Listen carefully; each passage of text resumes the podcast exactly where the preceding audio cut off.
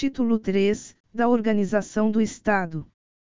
Capítulo 1 da Organização Político-Administrativa. Artigo 18. A organização político-administrativa do Brasil compreende a União, os Estados, o Distrito Federal e os municípios, todos autônomos, nos termos desta Constituição. Parágrafo 1. Brasília é a capital federal. Parágrafo 2.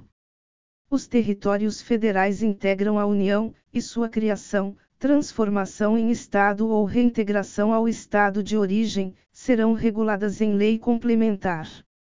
Parágrafo 3.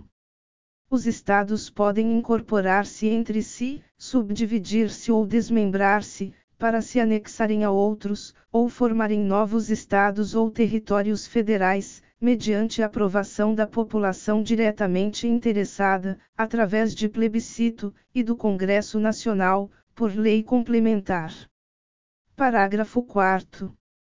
A criação, a incorporação, a fusão e o desmembramento de municípios, far-se-ão por lei estadual, dentro do período determinado por lei complementar federal, e dependerão de consulta prévia, mediante plebiscito, às populações dos municípios envolvidos, após divulgação dos estudos de viabilidade municipal, apresentados e publicados na forma da lei.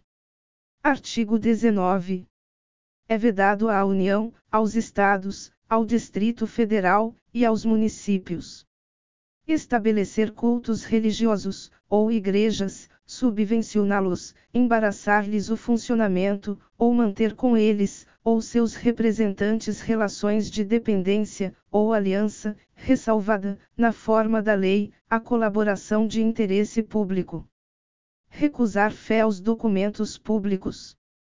Criar distinções entre brasileiros, ou preferências entre si